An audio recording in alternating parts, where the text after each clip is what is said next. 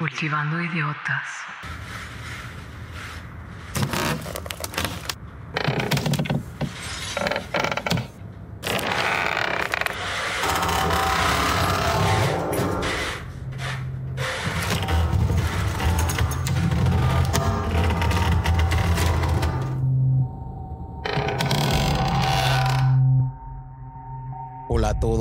Bienvenidos a este Cultivando el Miedo. Presento al copiloto de esta nave del terror y a la mitóloga del Cultivando. Chavita, Javiera, ¿cómo están? Bien. Muy bien, James. Felices de estar, de volverlos, de volver a estar con ustedes. Exacto. Todavía me Pues- sigue causando mucho, eh, mucha risa el término mitóloga. ¿Y hoy qué tema traemos, Javi? Hoy vamos a hablar por votación popular, ganó esta semana en Instagram el poltergeist.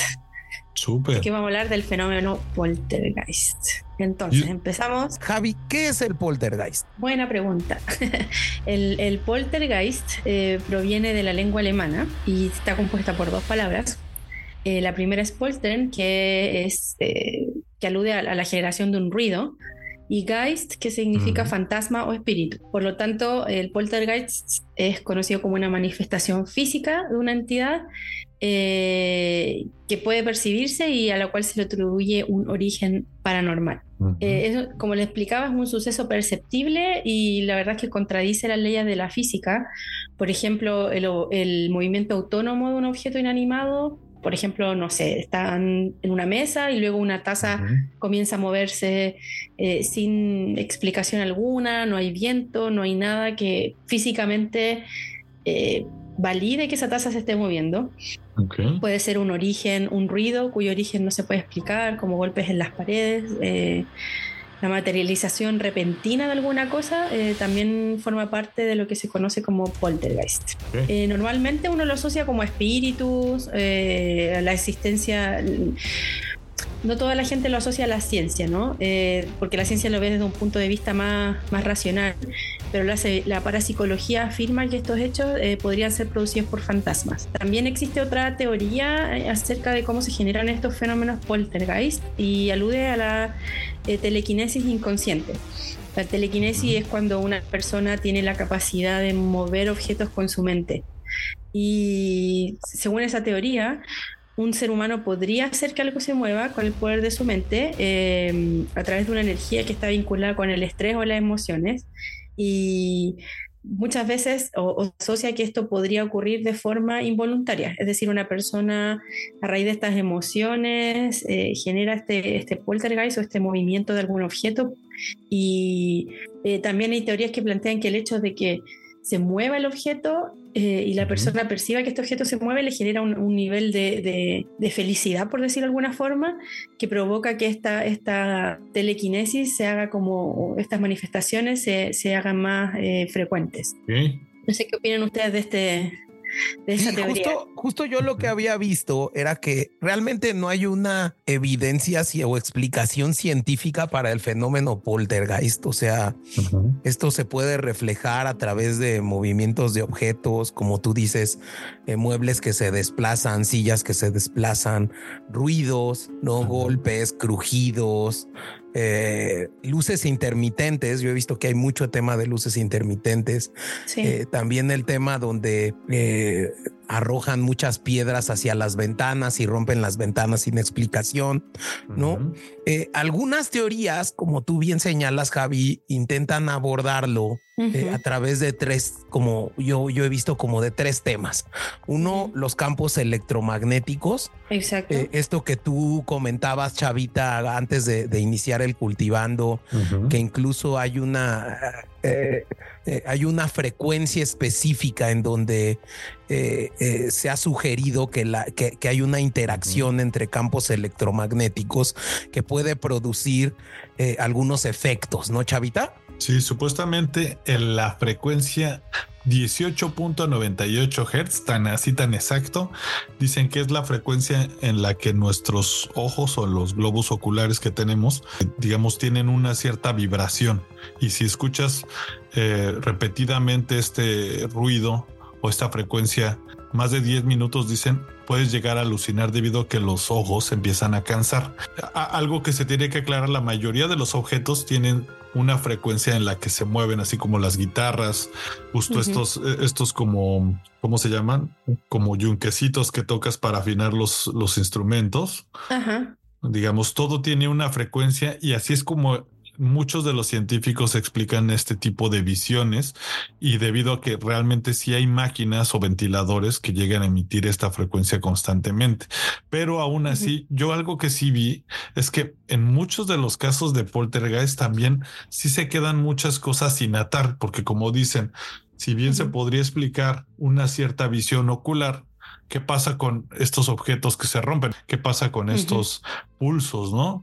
Entonces todo esto queda como un poco al aire y es lo que le da esa como magia, ¿no? La otra, eh, el otro argumento, digamos, la otra parte de la ciencia se va por esto que decía Javi, que es la energía psicoquinética, ¿no? Donde se supone que la mente humana puede generar una energía capaz de mover objetos o producir sonidos.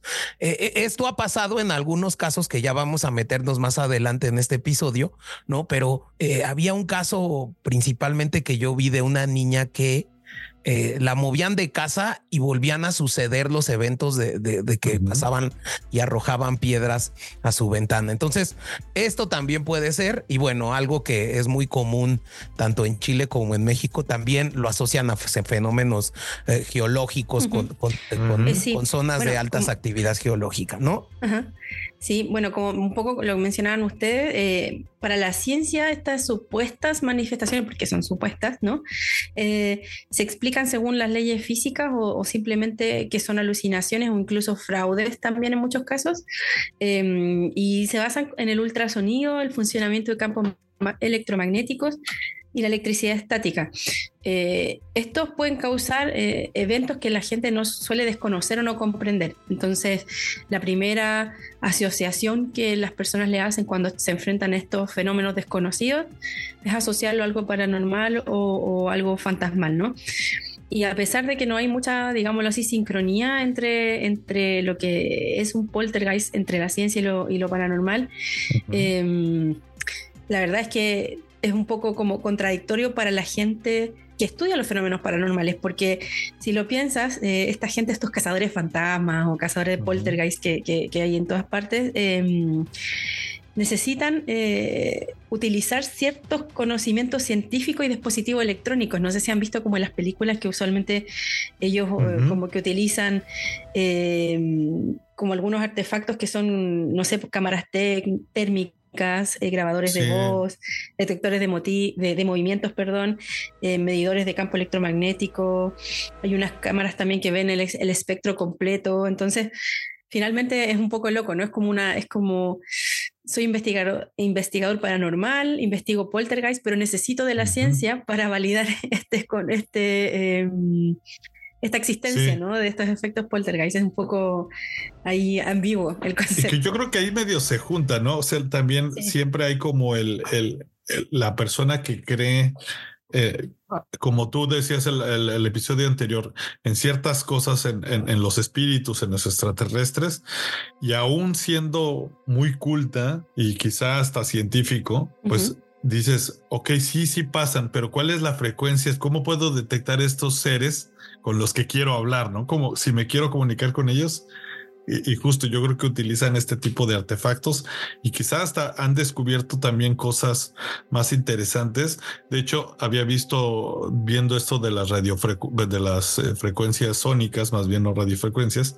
eh, que existe la manera de matar células cancerosas a través de ciertas frecuencias y se destruyen las células. El gran problema, ya después viendo el programa, es que estas frecuencias pues obviamente destruyen la célula cancerosa y las otras no, pero aún así estas células eh, que se ven expuestas también se ven muy dañadas, entonces por eso no puede ser o no existe este tipo de curas, ¿no? Pero justo me imagino que a través de buscar este tipo de fenómenos respuestas también se han encontrado quizá cosas o, descubrimientos eh, más, eh, más cercanos hacia la medicina y otras cosas, ¿no? Y, algo que como tú señalas, Chavita, y, como bien decía Javi, eh, que a mí me deja un poco, bueno, pues con esta duda, es el tema de, entrando un poquito más al tema de la telequinesis y, todo el tema de que la mente es capaz en un esquema inconsciente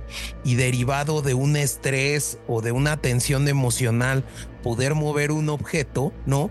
Es que los casos asociados, la mayoría de los casos asociados a poltergeist, eh, son de chicas o chicos que se encuentran en esta etapa de la adolescencia donde hay mucho de esto, de, estos síntomas, ¿no? Muchas tensiones emocionales, muchas represiones emocionales que pueden generar este, este esquema, ¿no, Javi? Sí, lo comentábamos anteriormente y, sí, obviamente no es exclusivo de adolescentes o jóvenes, pero sí la mayoría de los casos, eh, famosos al menos, eh, implican a, niños o niñas y en su mayoría mujeres también, me he dado cuenta, más que hombres incluso. Y sí, como tú dices, a esa edad, en la adolescencia o de niño, uno la verdad es que hay mucha energía vinculada, eh, hay mucho estrés, hay muchas emociones. Eh, entonces eso puede, podría eventualmente provocar o darle la explicación a estos poltergeists basado en esto, en este tema de la telequinesis, ¿no? Y bueno, eh, pues también creo que es importante ahí que tú traías ocho fases del poltergeist, ¿no? Eh, como, como han visto algunos analistas de este fenómeno, eh, que sucede el tema del poltergeist, ¿no, Javi? Sí, exacto. Obviamente cada caso de poltergeist que ha sido reportado eh, es, diferente, ninguno es igual al otro, pero sí se van viendo ciertas similitudes. En, ciertas en ciertas como que va sucediendo ciertas etapas que la gente ha ido notando que ha ido se ha ido manifestando este, este fenómeno. Entonces, a raíz de eso, toda la gente o los investigadores paranormales han definido, determinado eh, ocho fases eh, que la gente ha ido notando eh, a través del desarrollo de, del poltergeist. La primera fase serían los objetos que desaparecen. generalmente comienza con incidentes menores que son aislados em, y todo suele comenzar con algo tan simple como, eh, no sé, objetos de la casa que desaparecen misteriosamente y reaparecen igualmente de forma extraña. Por ejemplo, no sé, dejas tus llaves o tu móvil en el lugar de siempre, te das vuelta un minuto después y ya no están ahí, los buscas y no lo encuentras, le preguntas a la gente de tu familia y la verdad es que no lo puedes encontrar. Y luego más tarde o días después encuentras en el objeto quizás en el mismo lugar donde tú recuerdas haberlo dejado o en algún otro lugar que dices no tiene sentido, ¿no? Que esté acá. Em, esa sería la primera fase. La segunda fase sería la de objetos arrojados. Em, esta es un poco más tangible y verificable que la primera, porque en la primera quizás tú no te das cuenta o realmente fue un olvido, no, no lo puedes asociar a que solamente se te olvidó dónde dejaste las cosas y, y no con que algo paranormal está ocurriendo en tu casa. Entonces, en este, por ejemplo, puedes estar sentado viendo televisión, eh, como, en, digámoslo así, enajenado de lo que pasa a tu alrededor y de repente, qué sé yo, un, algo, un portarretrato de tu casa se cae sin ningún motivo aparente, no hay eh, ningún viento que corre que tú puedes explicar y decir, bueno, esto se cayó, eh, porque no, puedes justificarlo en realidad. Entonces, esto, esto es como un ejemplo de lo que los objetos arrojados em, o cosas que se mueven, em, no sé, un libro cae de la biblioteca. Eh, eso sería como parte de, de la fase 2 Luego viene la fase 3, que son los olores. Em, mucha gente eh, que ha manifestado estos casos o que ha visto en sus casas estos tipos de casos, ha manifestado que siente ciertos olores que no necesariamente son olores eh, desagradables, pero sí que son como muy distintivos y sin origen aparente. Por ejemplo, no sé, vives en un departamento en un tercer piso, por dar un ejemplo. No tienes plantas en tu casa y de pronto sale un olor a flores que no sabes de dónde viene cosas de ese estilo, no, no es explicable dónde viene el olor. Y como les decía, no necesariamente es atribuido a un olor desagradable, sino que un olor que no, no tiene explicación de dónde viene y que es muy, muy intenso. Luego pasamos a la fase 4. Eh, esta es un poco más como eh, espectacular, por decirlo así, que las anteriores. Eh, y, y, es cuando comienzan a haber interferencias eléctricas. Eh, hay un término que mencioné, eh, que olvidé mencionar, perdón, acerca de cómo, le llaman los, los, los eh, investigadores al supuesto ente o fantasma o espíritu que esté causando este tipo de poltergeist y es el agente focal. El agente focal es el quien genera todo este tipo de actividad.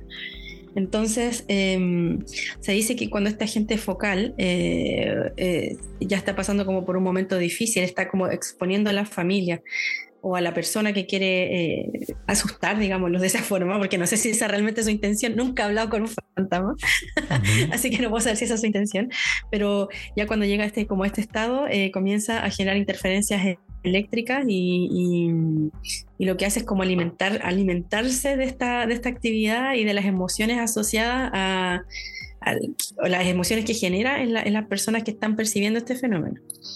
Luego viene la fase 5. Esta, esta, quinta fase em, es bastante similar a la anterior, pero un poco más compleja, ya que eh, se manifiesta a través de aparatos eléctricos o mecánicos eh, que están defectuosos y que comienzan a funcionar de forma espontánea.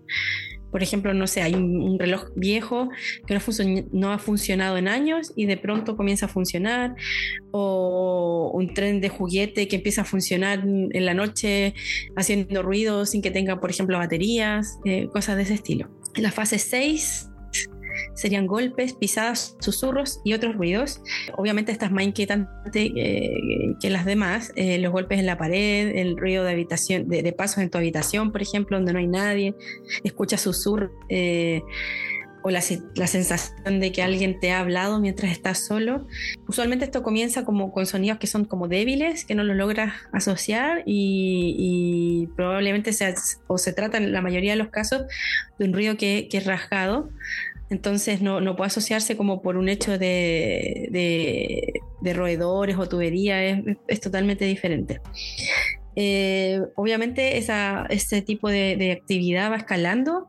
Em, de repente hay como mayor intensidad, mayor variedad, los ruidos se vuelven más fuertes y la verdad es que eso como que genera, yo creo que ya está en la etapa donde la, donde la gente se empieza ya a desesperar más porque tú puedes ver que algo se cae, pero si sientes que algo te habla, eh, yo creo que, no sé qué opinan ustedes, pero a mí me parece súper scary, ¿no? o sea, una cosa es que se caiga un, una foto y otra cosa es que escuches que susurran tu nombre o pisadas mientras duermes alrededor tuyo, ya es otro nivel de, de susto. Sí, es horrible, ¿no? Y alguna vez ahí contando una anécdota rápida, eh, cuando apenas tuve mi gatita, eh, pues no estaba acostumbrado a tener mascota en casa y pues un día en la noche me duermo, eh, mi, mi, mi, novia en ese entonces no, no estaba ahí y siento que me tocan dos veces la espalda en la cama y yo así, así como que dije, no pasa nada, me vuelven a tocar y grito horrible y se me olvidó que tenía mi gatita, pues estaba acostada al lado de mí, pero sí es como,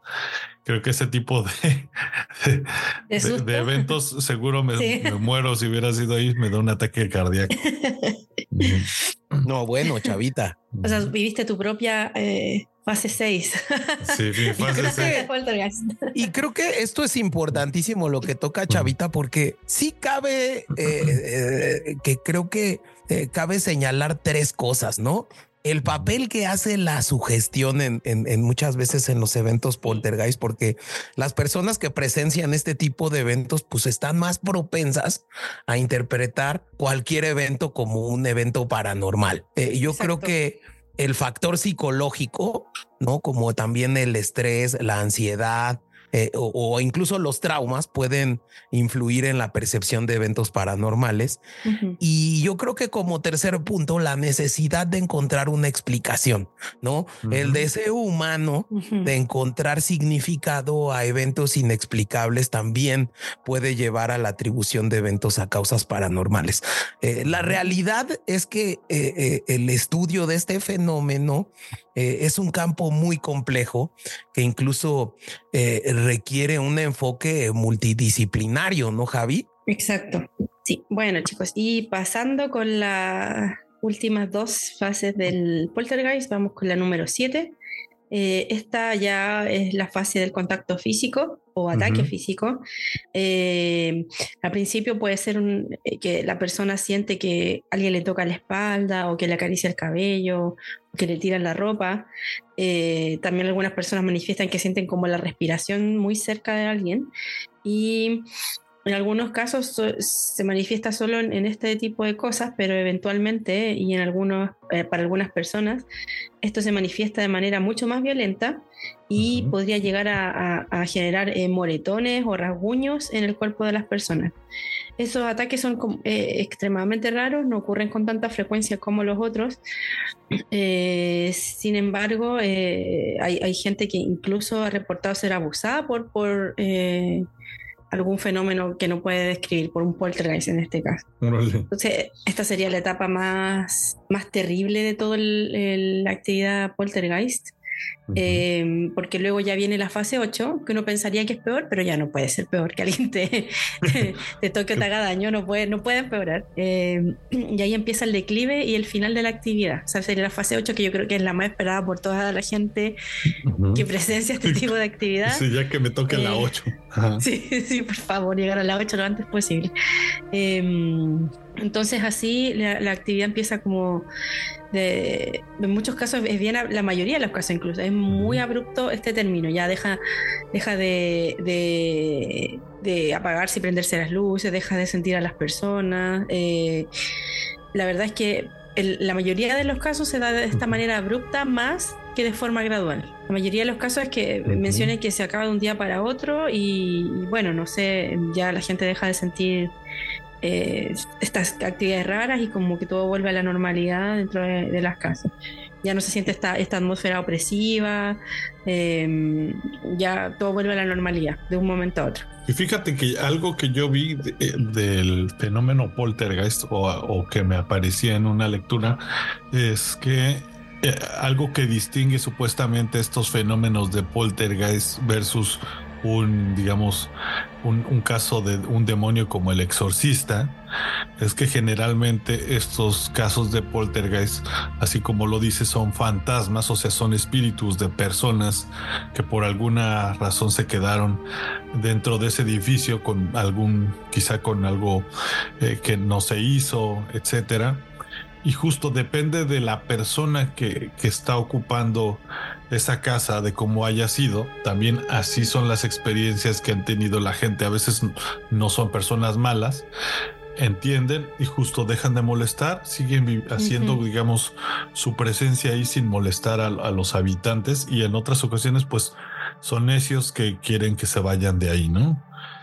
Exacto.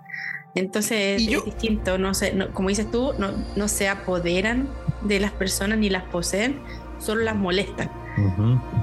Sí, y digamos, eh, este término yo creo que se remonta desde la Edad Media, ¿no? De hecho, yo leí en algún en alguna página de internet que Martín Lutero incluso lo utilizó el término poltergeist.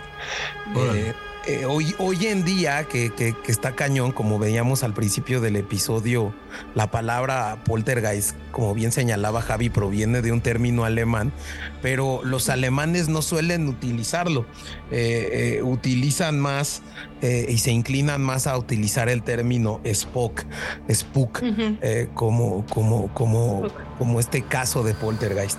Pero digamos, y, vamos a ir aterrizando un poquito más hacia algunos casos muy famosos de poltergeist que se han dado, eh, eh, pues bueno, desde hace mucho tiempo. Y uno de ellos tú lo veías, ¿no, Chavita? Sí, claro, es un caso que supuestamente es el caso que vuelve o que le da esta explosión popular a los casos de poltergeist y de al espiritismo en general. Es, es un caso que sucede en 1848 eh, y le dicen el caso de las hermanas Fox, las cuales pues obviamente eran dos hermanas y su madre que se estaban mudando a, Estados Unidos, ellas eran de Canadá, al pueblo de Highsville y pues se mudan a una casa digamos antigua en la cual remodelan y después de los primeros 10 días supuestamente de haberse mudado, empiezan a escuchar golpes en la casa, se empiezan justo a mover algunas cosas, a vibrar. Eh, estas dos hermanas empiezan a decir qué es lo que está pasando, por qué nos están haciendo broma. Y en algún momento ellas cuentan que pues se arman de valor y agarradas de la mano dicen pues vamos a hablar con, con esto, a ver qué tal que si es algo, digamos, consciente. Y justo y preguntan, hola, ¿quién eh, estás ahí? ¿Nos puedes escuchar? Sí, es uno y si, si es no, dos y uno y empiezan a, comunicarse con este ente y descubren que era una persona que fallece esta persona y en vez de ser enterrado en un cementerio, la familia lo decide enterrar en el patio trasero de su casa y debido a que no se le hace este funeral católico o eso es lo que ellas cuentan eh, o digamos religioso, quizá no era católico, este, este ente había quedado como atrapado su, su, su alma en esa casa. Eh, bueno, se comunican con este ente y las deja de molestar, justo como dices, digamos, de repente pasa la fase 8, pero aquí lo que, lo que explotó esta, e, esta onda fue que este caso se hizo una noticia en un periódico las hermanas empiezan a decir eh, que cuando visitan a gente también están, empiezan a escuchar justo entes y familiares que habían estado en las casas o que habían vivido en las casas de las personas que visitaban. Y pues bueno, ellas se dedican a ser mediums, ¿no? Y empiezan a cobrar por estos servicios. Esto pasa en los diarios en ese entonces y la gente quiere, digamos, comunicarse con sus, con sus abuelos que habían fallecido para cerrar ciertas cosas o gente que decía que tenía sonidos. Y pues bueno, se hacen de mucho dinero al parecer. Y se dice que en algún momento ellas declaran que pues es, todo fue, digamos, un acto pero pues ya de ella había explotado todo este, digamos, cultura de, del poltergeist y el espiritismo. Otro de los casos que también eh, son más antiguos de poltergeist es este caso de Tedworth en Inglaterra del siglo XVII, ¿no? Eh, este incidente eh, hace referencia a estos golpes y en las paredes y ruidos extraños. Y, este caso fue documentado por eh, Joseph Glanville en una obra que se llama Sadismus Triumphatus en 1681, donde detalla las experiencias de un magistrado llamado John Mompison y su familia en la localidad de Tedworth. tiene que ver con, con, con una demanda que hubo sobre una batería y que al final eh, la sentencia eh, obliga al baterista a entregar esta batería a, John Monbison. Eh, y bueno, a partir de ahí dicen que hubo un tema de brujería y que se empezó a, escuchar fenómenos poltergeist. Pero la verdad es que realmente también por, por la época en la que se daban, en donde no había tecnología, donde no había una explicación científica sobre estos eventos, pues realmente quedan este tipo de casos como el que le cuento de, de, de, Ted Word o como el de Chavita, pues en simples declaraciones y testimonios. Pero luego viene un caso también muy famoso que, que incluso ha dado, eh, dado pie a películas, que es el caso de Enfield, ¿no, Javi? Exacto. Em, este caso de Enfield eh, se llama así por, el, por el, la ciudad en la que se lleva a cabo estos fenómenos. Esto ocurre en el año 77 eh, en una casa de, del lugar llamado Enfield en Londres, es que alrededor de Londres, donde Peggy Hodgson, que era la, la, la madre de tres hijos, eh, denunció que sus hijos habían visto los muebles moverse y juguetes lanzarse solos como proyectiles. El caso fue eh, muy relevante, tomó mucha, mucha relevancia, perdón, em, ya que los policías eh, habían asegurado ver una silla moverse. ¿Qué es lo que ocurre? Que de a poco ellos empezaron a, a, ver ciertas manifestaciones, esta mujer empezaron a escuchar ruidos en la casa, veían que cosas eran lanzadas sin, sin explicación y resulta que, bueno, al principio eh, nosotros estamos hablando ahora de cosas paranormales, pero a ver, en la vida real uno si escucha ruidos o cosas raras, ¿a quién acudiría? Uno debería recurrir inicialmente a la policía, ¿no? antes que a un cura, antes que a un investigador paranormal, exacto. Uno debería recurrir a la policía. Ellos hicieron esto y efectivamente cuando la policía llega a la casa, eh, ellos pueden ver cómo las sillas se desplazan, eh, levitan y luego y se desplaza también alrededor de 40 centímetros en el suelo sin ninguna eh, explicación lógica de por qué esto estaba sucediendo. Es el primer caso en el cual la policía declara y confirma esta actividad poltergeist, que no tenían explicación. Por lo tanto, esto le dio como una, una mayor eh, validez a este caso y por eso fue muy, muy investigado. Esto saltó a los medios eh, y a la prensa en el Reino Unido, que le dio una, una cobertura bastante inusual para este tipo de casos, porque realmente... Eh, no vemos recurrentemente este tipo de situaciones en las noticias. también los Warren pasaron por ahí pero todos se dice que no, todos dicen que no, no, no fue mucha la colaboración, sino más bien como que pasaron casi a hacerse una foto, dar su opinión como expertos en el tema y no fue mucho lo que, lo que colaboraron, lo que es totalmente opuesto con, con la información que hay en la película del Conjuro 2, por ejemplo, que está basada en este caso de Enfield, donde le dan total protagonismo a los Warren, como que ellos prácticamente salvaron toda la situación, pero al final eh, no fue así. Em, bueno, también muchos periodistas fueron a hacer investigaciones a la casa em, para investigar todos estos sucesos. Eh, en alguna ocasión se firmó, eh, se afirmó. La BBC, ¿no? Sí, exacto. principalmente la BBC afirmaron que una pieza de Lego se levantó y golpeó a un fotógrafo de los que estaban ahí haciendo la investigación. Em, Melvin Harris, que era como el principal investigador y que apoyó en la familia durante todo este proceso, él se preocupó de, llevar cámaras eh, automáticas, eh, de grabar sonidos, fue el primero que logró hacer este contacto tal cual como tú lo describías, eh, Chava, en esta, como lo decían estas hermanas, que la forma de comunicarse con este ente que no, no está materializado era haciendo preguntas fáciles donde pudiera responder sí o no. Y un golpe sí, dos golpes no, entonces está, está todo documentado. De hecho, pueden encontrar este documental de la BBC en YouTube eh, y ahí está documentado como él hacía ciertas preguntas y se iba respondiendo y se sentían golpes en la pared respondiendo las preguntas que él iba haciendo. También eh, este investigador logró tomar eh, numerosas fotos con esta cámara de modo automático en las que se ve que las niñas estaban supuestamente levitando. Mucha gente em, decía que estas fotos eran falsas, que las niñas estaban saltando al momento de tomarse la foto, pero la verdad es que para la época el tipo de tecnología que había no era, no era suficiente para, para sacar una foto en movimiento. O sea, hoy en día con los celulares súper modernos, con mil megapíxeles, tú sacas una foto en movimiento y cuesta que salga bien. Entonces ellos, a, la, gente que, que, apoya esta, esta, este caso, dice, bueno, en esos años con una cámara era imposible que grabara a la chica flotando o levitando eh, y que saliera tan perfecta. Si la chica le dijera salta y le saca la foto, probablemente no hubiera salido tan nítida como salió. Y es como una forma de, apoyar el caso. Eh, bueno, el, caso eh, se alargó por un periodo de dos años, o sea, fue muy investigado, causó mucho revuelo.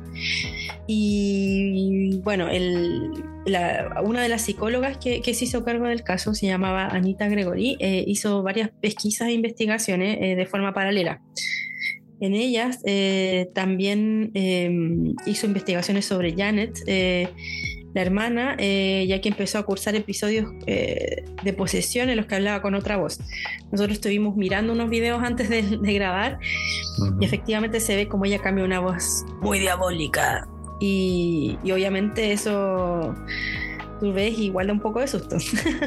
Entonces se puede comprobar, se puede comprobar los, con los audios documentados que son eh, reales. No sé qué opinaron ustedes cuando vieron el video. Me pareció que era mm, bien creepy la voz. A mí sí se me hizo súper creepy. Y he escuchado, fíjense, que hay gente que justo puede, puede mover las cuerdas vocales y generar estas voces, pero ahí se veía como muy, muy real y además no solo usa una voz, sino dos, ¿no? Y decía que tenía según hasta, hasta 40 voces.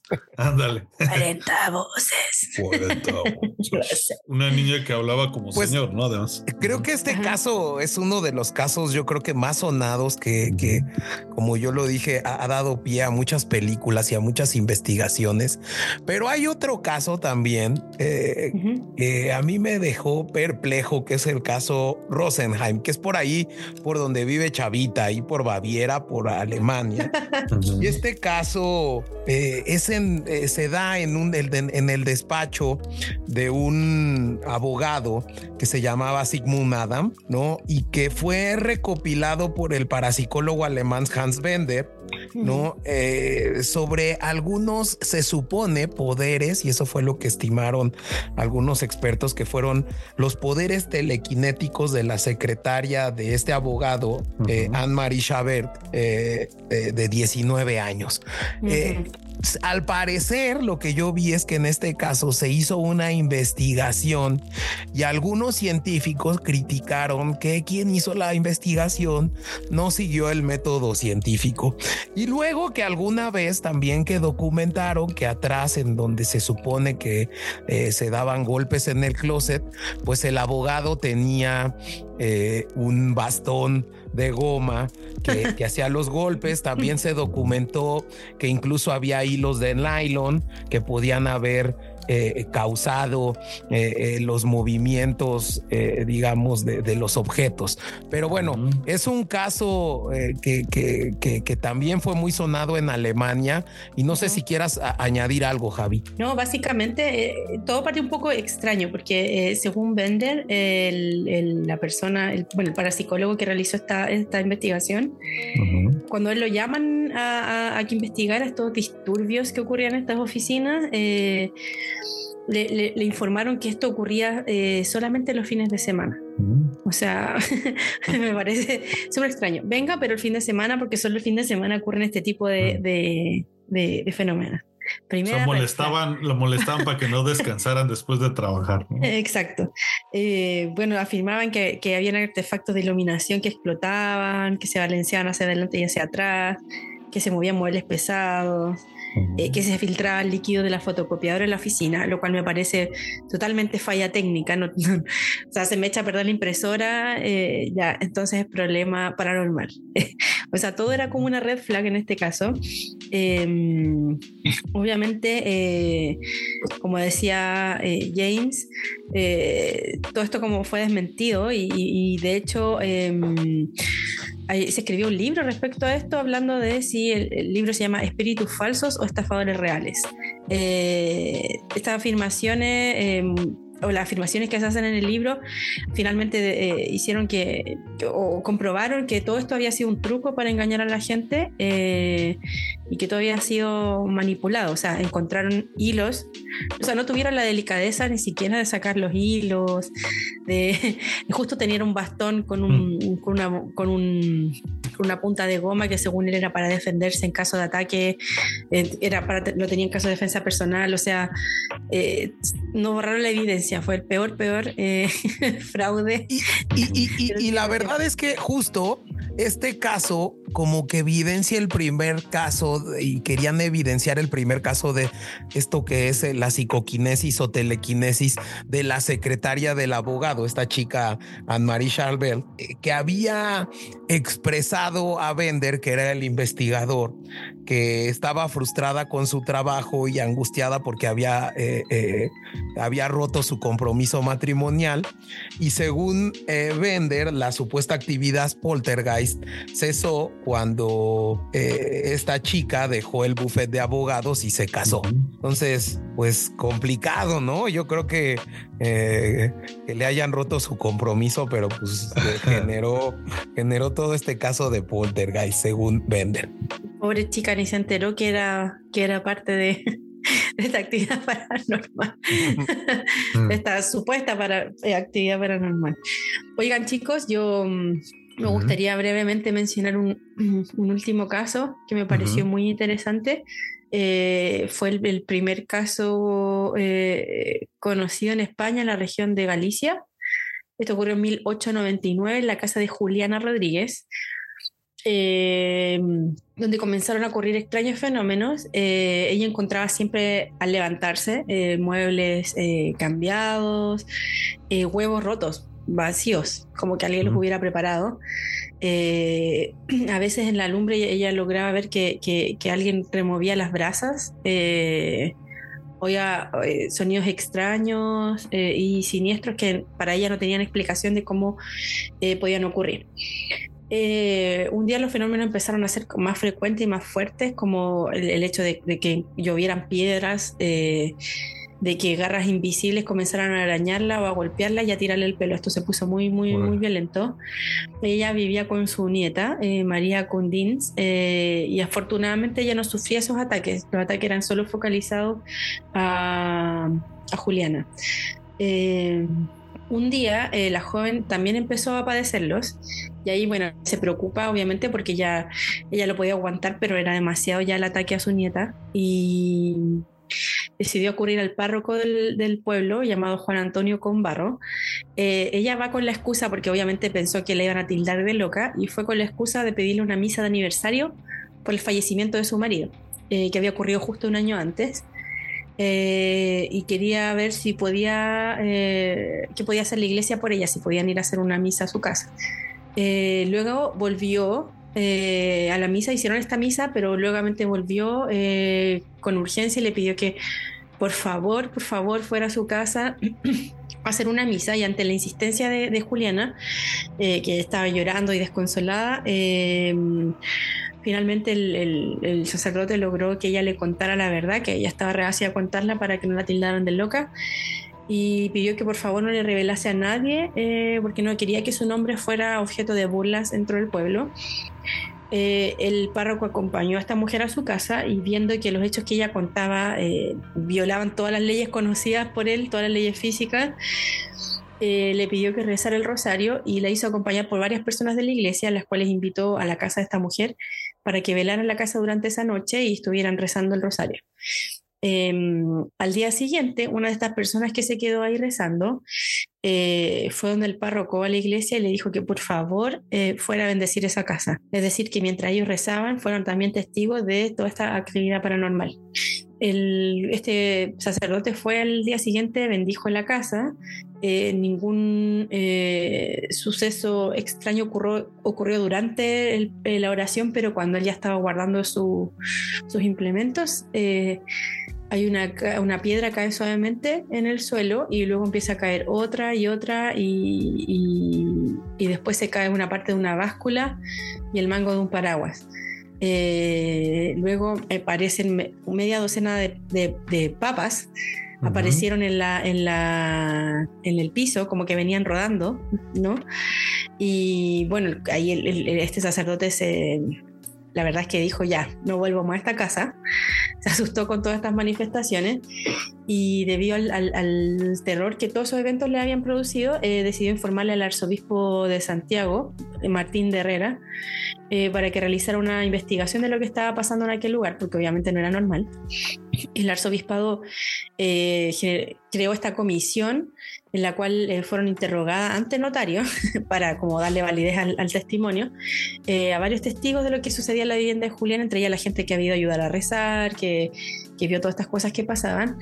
Eh, y varias personas contaron en sus declaraciones que esta anciana y su nieta eran literalmente arrastradas de los pelos por una fuerza invisible que siempre las tiraba o sea que eran, bastante, una fuerza bastante violenta con ella y que de repente recibían bofetadas que les quedaban marcadas en los rostros y sin explicación. Eh, entre los testigos se encontraba un farmacéutico de, la ciudad, eh, Severiano Mesías, que había eh, acudido solamente a comprobar los hechos que le habían contado y bueno, con sus acompañantes, porque fue acompañado con más personas, fueron a hacer todo el reconocimiento de esta casa porque querían averiguar que no hubieran trucos ni que se tratara de una broma. Eh, bueno, a diferencia del caso de, de, Rosenheim, donde se descubrió de inmediato que era una farsa, aquí la verdad no pudieron encontrar ninguna, ningún indicio que, que eh, validara que estas esta, esta manifestaciones eh, fueran un fraude. Así que, bueno, la iglesia reconoció todos los sucesos que, que, sucedían en esta casa, le llamaron la casa Dodemo, que sería la casa del diablo, y la verdad es que la mujer em, hizo abandonar su vivienda y trasladársela a alguna de sus vecinos, pero ella la rechazaban porque tenían eh, temor de que ellos, que ellas eh, transmitieran o trajeran estos entes o espíritus a sus casas y que pudieran, no pudieran vivir tranquilos, como en el fondo que trajeran la maldición. O sea, pésimos vecinos. y bueno, el arzobispado em, eh, tampoco creía eh, que fueran cosas de, como del diablo, ¿no? Sino que más bien eran cosas paranormales, pero, pero después dijeron, a ver, para cerrar el caso, porque ya esto no se acababa, eh, decidieron que podían, facultaron a uno de los párrocos para que hiciera un exorcismo eh, y a ver si este, esta entidad podía huir de la casa de Juliana. Y finalmente eh, se le trató de dar una explicación y se intentó decir que esto era una, posición, una posesión diabólica, pero y que se trataba del, del difunto marido de Juliana, quien había muerto hace unos años atrás y decían que él participaba de una sociedad de espiritistas, entonces trataron de asociarlo a esto y mm, y la verdad es que, bueno, eh, se aburrieron de toda esta situación, eh, que no pudieron como resolverlo y lamentablemente eh, como la ayuda de la iglesia, entre comillas la ayuda de la iglesia, no ayudó nada, entonces finalmente las mujeres, las dos mujeres deciden abandonar la vivienda y mm, Juliana se va a vivir con otros miembros de su familia y falleció, bueno, a los pocos años de, de haberse mudado y ella era bastante mayor. Y su nieta se marchó luego a vivir a América. No sé precisamente a qué lugar, pero ya se le perdió la pista y no, no se pudo seguir con, o sea, no se pudo saber qué pasó con ella después. La casa que ellos tenían quedó vacía, eh, al parecer eh, el diablo, como decía la iglesia que, que, estaba ahí, que lo habían asociado hasta como posesión demoníaca, eh, dejó de manifestarse. El exorcismo que había ofrecido la iglesia nunca se llevó a cabo.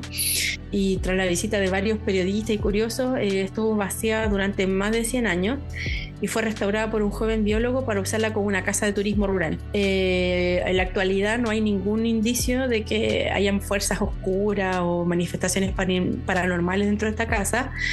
Eh, sin embargo, eh, bueno, como lo mencionaba anteriormente, lo que me pareció muy curioso de este caso es que al día de hoy esta casa la pueden encontrar en Airbnb.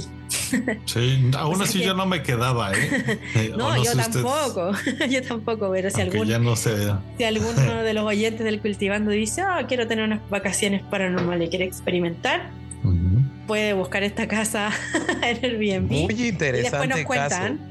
Después nos cuentan si, si efectivamente cesó o no la actividad paranormal. otro caso que, que, yo quiero, y, con esto vamos a pasar a la, a la, a la parte final del cultivando.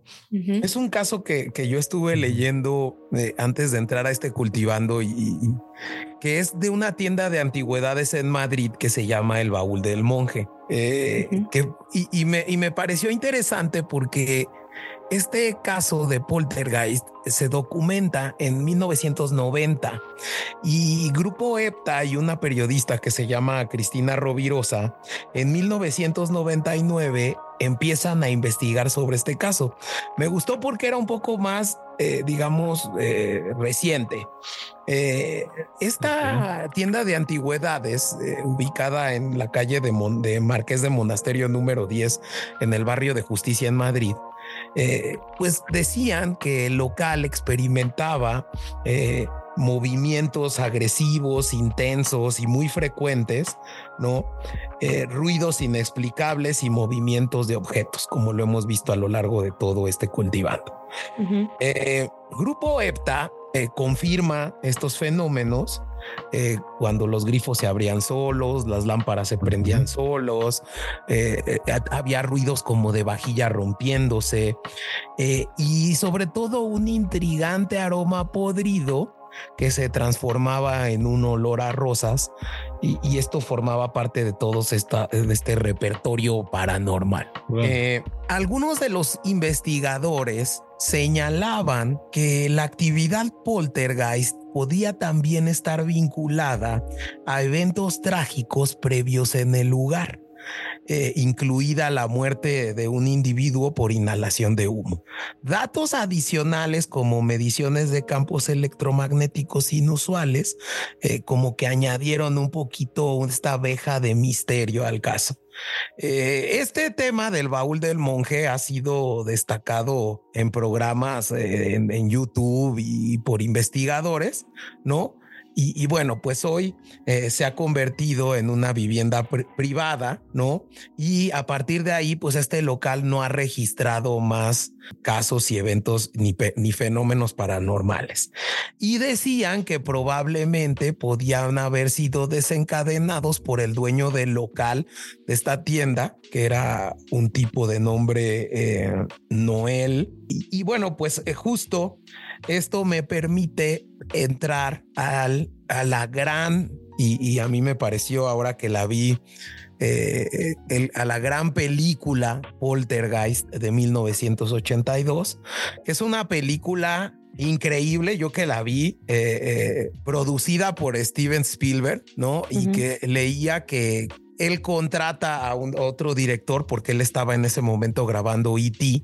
Eh, pero es una cinta que también es, yo creo, de estas de culto, de lo paranormal, porque junto con el exorcista, junto con el exorcista, eh, documentan de todo el tema cuando tengan la oportunidad de verla, no está en HBO por, cierto, eh, documenta casos reales de poltergeist, el movimiento de las sillas, todos los movimientos que se dieron eh, eh, fueron tomados de libros donde documentaban casos reales de poltergeist. Lo, lo, lo que sucedió, cómo eh, generan este concepto de una familia de clase media que va a vivir a una casa y que empieza a, vivir fenómenos de poltergeist, que llaman a parapsicólogos, que llaman eh, a mediums para poder llevar a cabo y darle solución a este tema. ¿No? Y, toca todos estos, y eso es lo que me gusta de esta película, que toca todos estos elementos que hemos visto a lo largo de este episodio, ¿no? Eh, eh, los movimientos de los muebles, los golpes, eh, las, las, los casos de donde, digamos, las frecuencias de la, de la estática de la televisión que genera esta puerta hacia lo paranormal no sé ustedes qué opinen. Sí, mi, opinión es un poco refleja todas las etapas que habíamos hablado anteriormente y sí se cumple. O sea, para mí es una película, sí, como tú dices, de culto. Me parece súper innovadora para la época también porque se estrenó en 1982 y obviamente eh, me parece más valorable ahora y que también abre mucho pie al, al, a todo lo que ha hecho Hollywood en los últimos años, ¿no? O sea, un precedente, eh, al igual que,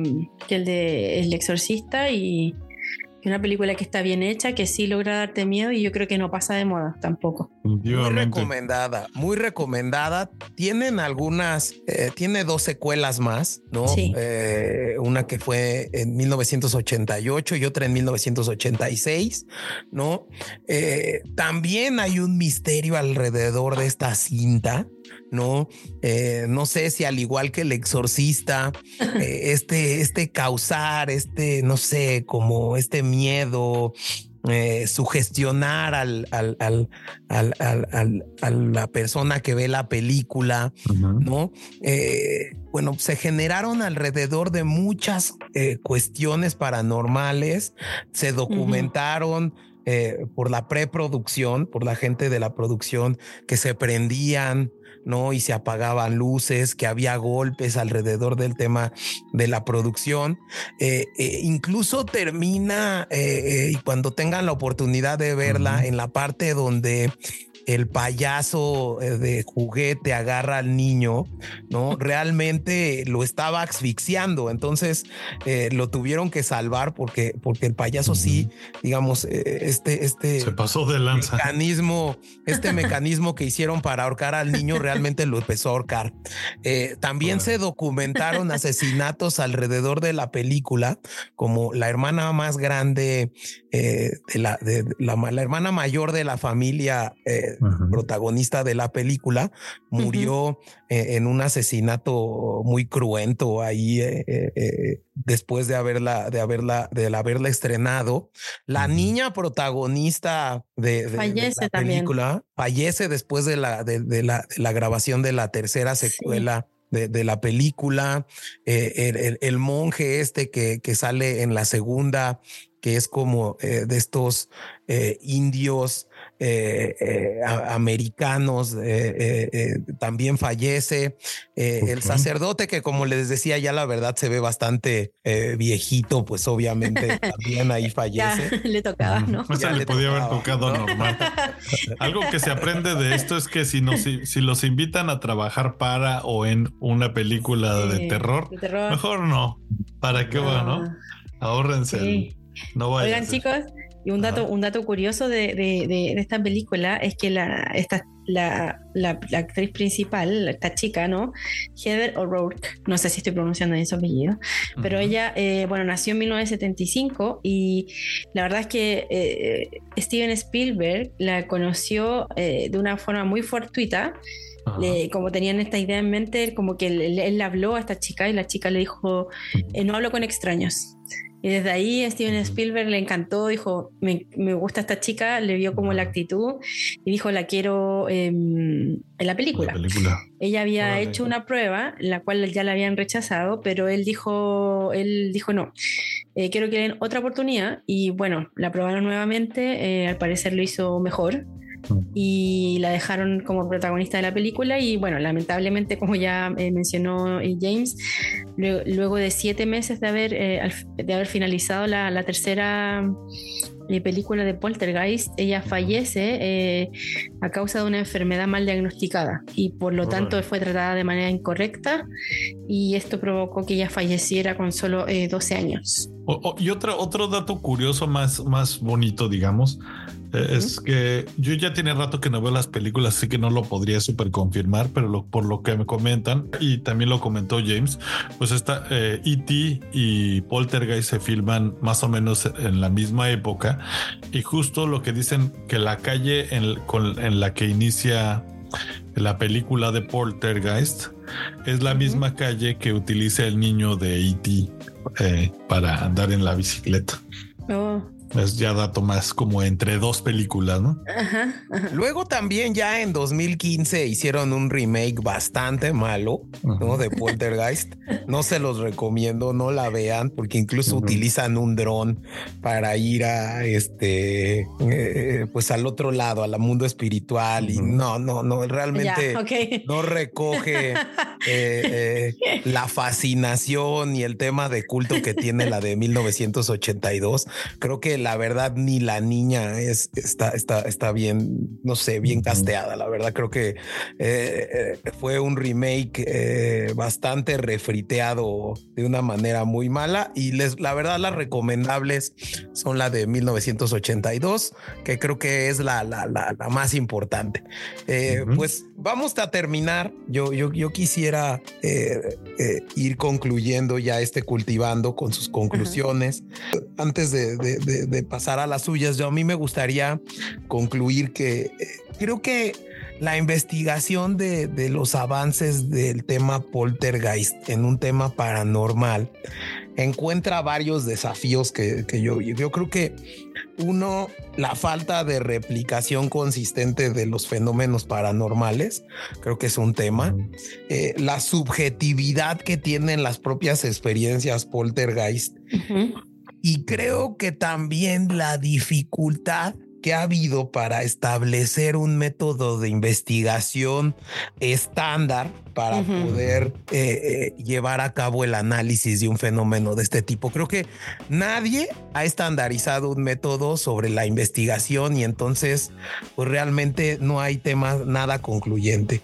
Y creo que la, la, estigmatización cultural y la falta de aceptación en círculos científicos convencionales, pues también han dificultado la, investigación de este fenómeno, de, este fenómeno poltergeist. No sé ustedes qué opinan y qué concluyen de este cultivando el miedo. Chavita. Yo como conclusión, pues sí sería eh, como dar a notar que justo muchos de estos casos suceden en ciertos entornos, eh, como ya lo comentaba, pues eh, donde hay cierto tipo de maquinarias a veces o cierto tipo de, tuberías que utilizan y emiten ciertas frecuencias.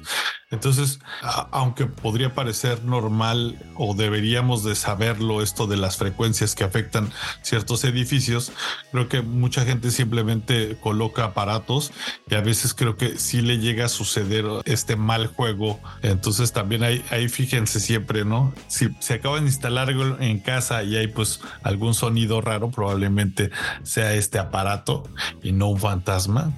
Y bueno, también me gustaría preguntarles, ¿Ustedes alguna vez tuvieron un tipo de, digamos, de, experiencia poltergeist que aunque hubiera sido al final eh, otra explicación, les ha pasado algún tipo de susto con toques en su casa o en alguna casa que hayan visitado? A mí sí.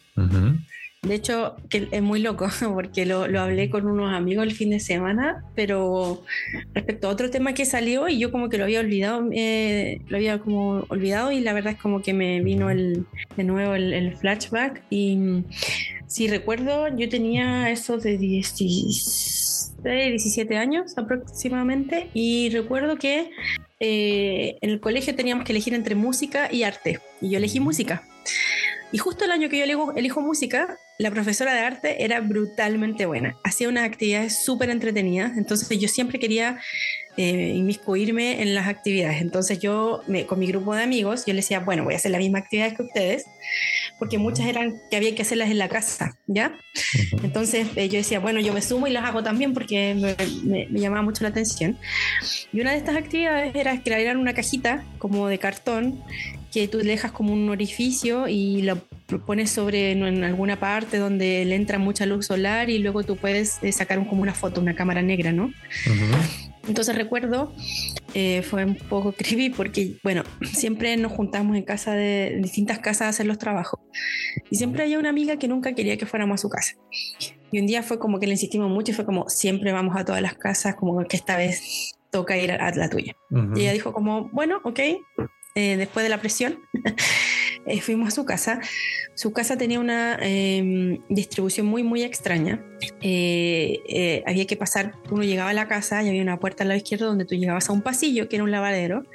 Al final del pasillo había una puerta que al abrirla llegabas a la pieza de sus papás. Y tú entrabas a la pieza, a otra puerta al lado derecho, que si tú la abrías llegabas a la habitación de mi amiga. Es decir, si mi amiga quería ir al baño, tenía que pasar por la pieza de sus papás, luego por esta especie de pasillo lavadero y luego llegaba al comedor y al baño. Era una cosa muy loca. Incómodo.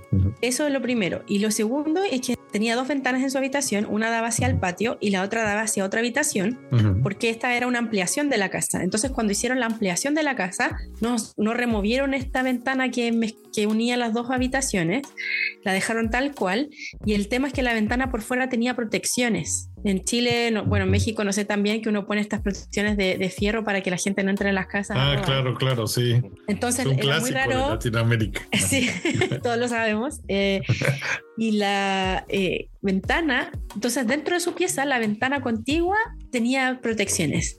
Y por atrás estaba la, la, la cortina por el otro lado, por la pieza, la otra pieza. Entonces era todo muy bizarro, yo me sentía súper incómoda, no podía dejar de mirar esa ventana porque era muy raro, siempre fue todo muy raro. Bueno, la cosa es que mis amigos dicen, bueno, el mejor lugar para revelar la foto porque había que tener todo oscuro con una luz roja y meter estos papeles en unas cajitas con un líquido especial para poder revelar la foto. Entonces decidimos que la mejor habitación era este pasillo lavandería porque era más fácil de sellar y no tenía ventanas, por lo tanto era más fácil que no entrara luz. Entonces lo sellamos las puertas abajo, eh, pusimos unos bordecitos para cubrir, eh, la luz la cambiamos por una ampolleta roja y pudimos ahí hacer, armar un pequeño estudio de, para revelar fotos.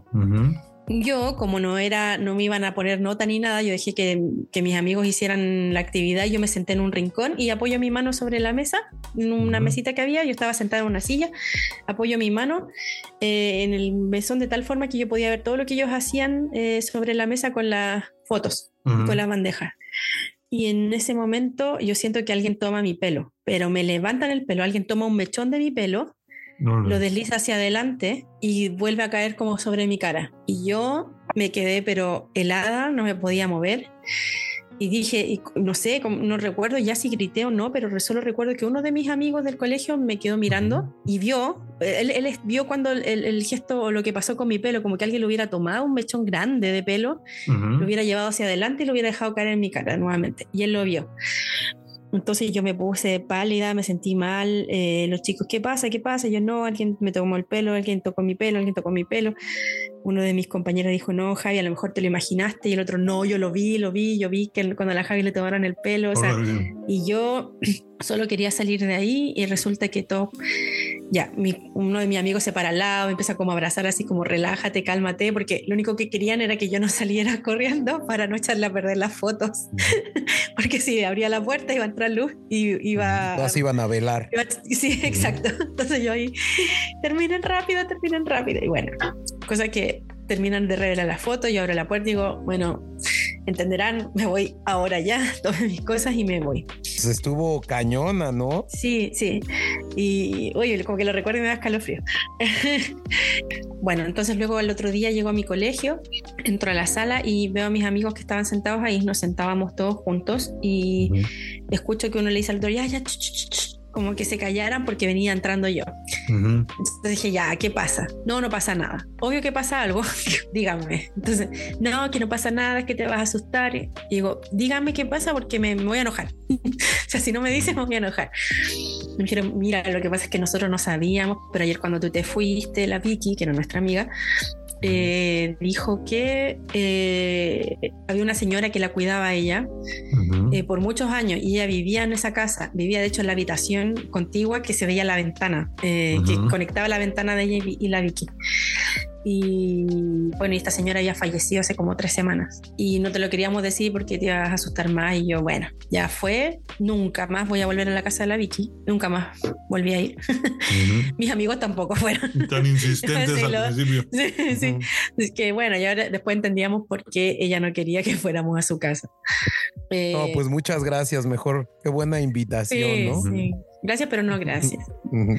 Sí, así que bueno, eso fue como algo raro. No sé si fue la señora o qué, pero bueno, como que lo había borrado mi mente y este fin de semana lo recordé y justo ahora... ¿Cuánto te tardaste en superar esa experiencia de susto? O sea, sí, sí te mm. duró un rato, yo supongo. Sí, sí, sí, o sea, yo creo que un par de semanas de que, no sé. Todo ahí con el corazón. no, y ahora, ahora lo recuerdo y me da mucho escalofrío, como, ay, lo recuerdo que pasó y es como, ay, no quiero que me pase de nuevo, no sé. James. Yo supongo que en alguna ocasión escuché ruidos raros en, la casa de mi abuela en un poblado que está ahí en Puebla, en Huachinango, Puebla, porque eh, tú la conoces, la casa de mi abuela era bastante creepy. Sí. y, la configuración de la, casa es un poco rara también, justo. Y, y, justo estaba atrás de un cementerio y ahora que vi Poltergeist ¿no? este, bueno, pues me recordó a eso. Eh, pero Javi, ¿tú qué concluirías de este episodio de Poltergeist? Uf, buena pregunta. Bueno, a pesar de lo que me pasó, eh, no sé si, o sea, yo creo que, de repente hay manifestaciones extrañas eh, que no las podemos identificar. Creo que no siempre eh, son atribuibles a fantasmas, como el caso de los poltergeist, que se hace alusión a una actividad paranormal. Yo creo que la mayoría de los casos tienen alguna explicación eh, científica, pero tampoco lo descarto 100% porque por lo que me pasó yo no le puedo dar una explicación. O sea, estamos en una habitación donde no había viento, que estaba completamente sellada, donde no habían ventanas. Entonces no, no puedo dar la explicación a lo que me pasó. Em, a lo mejor yo estaba generando eso, ah, era adolescente y era mujer. Ándale. cumplo, cumplo, con el perfil. qué feminista, pero sí, perdón, qué machista, qué machista digamos, de fenómenos, ¿no? No, que la mayoría, sí, porque la mayoría son como mujeres, si se han dado Pero cuenta. Sí, es verdad, sí, es verdad. Un Entonces ya cumplía con el perfil, a lo mejor era yo. y la pobre señora estaba descansando en paz y yo ahí echándole la culpa, no sé. Pero esa... Tu, actividad de telequinesis. Claro. ¿Te imaginas? ¡Ay, qué loco! Mm, está fuerte. Ajá. Y, bueno, ahora eh, ya como último comentario que quería hacer, justo yo la verdad es que sí lo llegaba a escuchar y ahora que lo pienso, toda la, o bueno, varias de las personas que se quedaban en mi casa a dormir, escuchaban que se movían muebles. A mí, yo siempre escuché muebles en mi casa, pero yo pensaba que eran como los del vecino o alguien normal. Y la verdad es que pude ser que haya habido poltergeist en mi casa. Me lo dijo justo, bueno, a una exnovia de un primo y, odiaba quedarse en mi casa, pero pues bueno, ya ahí, ahí se, se queda como mi experiencia la cual a mí se me hacía normal, pero pues que la gente que Oye, Chavita, pero tu mamá sigue viviendo en esa casa. Sí, nosotros dos nunca tuvimos problemas, esa es la cosa, ¿no? o estábamos tan acostumbrados al fantasma, pero sí la gente luego me daba comentarios de que se movía, bueno, no se movían los muebles, se escuchaba que se movía cuando estabas abajo. Pero mejor escuchar a que a ver qué se mueven, ¿no? Creo yo. Sí, la verdad es que sí. Porque por último tú dices, ah, sí, es el vecino, como, tú, ya que el vecino. Pero verlo yo creo que es terrible. Pero los fantasmas de Chavita eran educados porque los volvían a poner en su lugar. Sí. Ándale. Hacían su, su, relajo y decían, no, bueno, ya hicimos nuestro relajo, ordenamos. Qué buena. Los, los, espíritus tenían ahí, habían hecho una clase de Feng Shui y, te estaban ordenando la casa para buenas vibras, ¿viste? Sí. Han de haber dicho, este, eh, eh, eh, este tipo ocupa una limpieza, pero bueno. Pues vamos a seguir con más episodios de Cultivando el Miedo con Javi. Van a ver más, más y más. Vamos a tocar ahí temas bastante escalofriantes, ¿verdad, Javi? Sí, así es. Síganos en nuestras redes sociales, en cultivando-INX, en cultivando ideotas en Instagram y Facebook. Ya traemos ahí TikTok y vamos a empezar también con el tema chavita del, metaverso. Todavía estamos en, proceso, pero ya está casi armado. Sí, espérense un, un mesecito más, yo creo, a, más tardar para ver los primeros. Pero ya viene el tráiler, yo creo que esta semana, ahí para que más o menos nos vean eh, eh, como personajes virtuales en el metaverso. ¿Y qué rola nos vas a recomendar? Buena pregunta voy a recomendar la canción Poltergeist de Deftones. De Deftones. Yo también pensé en la misma, ¿eh? Yo hasta iba a decir, oye, Javi. ¿Y si recomiendas esta? ¿Viste? pues muchas gracias, Javi. Muchas gracias, Chavita. Y nos vemos. Un abrazo. Gracias a ustedes. Saludos a todos. Bye. Muchas gracias.